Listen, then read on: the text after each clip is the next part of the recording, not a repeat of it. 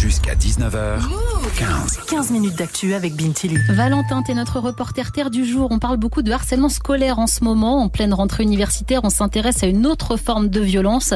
T'as tendu ton micro-move à des étudiants pour parler d'une pratique interdite mais très répandue, le bizutage. Oui, cette cérémonie d'initiation à base de défis et de souvent beaucoup d'alcool. L'objectif, normalement, c'est de s'intégrer, mais il y a chaque année des dérives, des jeux humiliants, des agressions sexistes et sexuelles.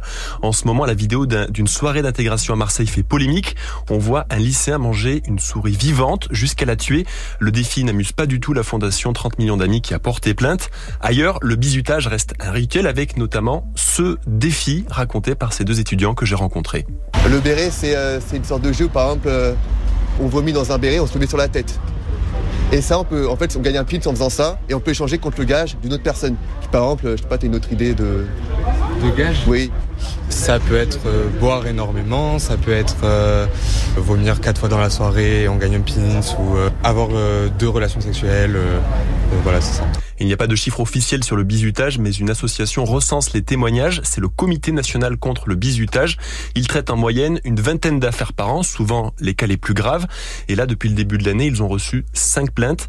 Évidemment, ce n'est que la partie émergée de l'iceberg. Pourtant, Valentin le rappelle, le bizutage, c'est interdit par la loi. Oui, et depuis 25 ans, depuis 1998 exactement, un bizuteur risque jusqu'à 6 mois de prison et 7500 euros d'amende.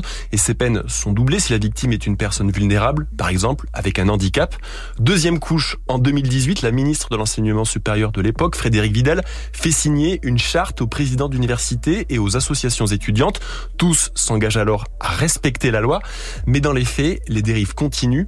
Il y a deux ans, en 2021, Juliette Font est l'une des premières à témoigner.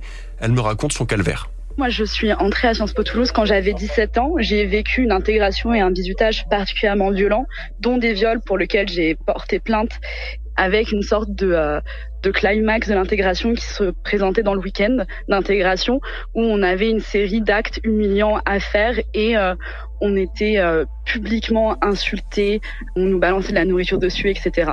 Aujourd'hui encore, Juliette est traumatisée, mais pour avancer, elle a rejoint l'Observatoire sur les violences sexistes et sexuelles dans l'enseignement supérieur. Et dans une enquête publiée cette année, ils ont fait un constat. On a vu que la moitié des viols qui sont commis au sein de l'université sont commis sur des premières années. Et sur cette moitié de viols-là, la moitié sont commis en septembre et en octobre. Donc on voit que les deux mois d'intégration, ça concentre une recrudescence de violence absolument énorme.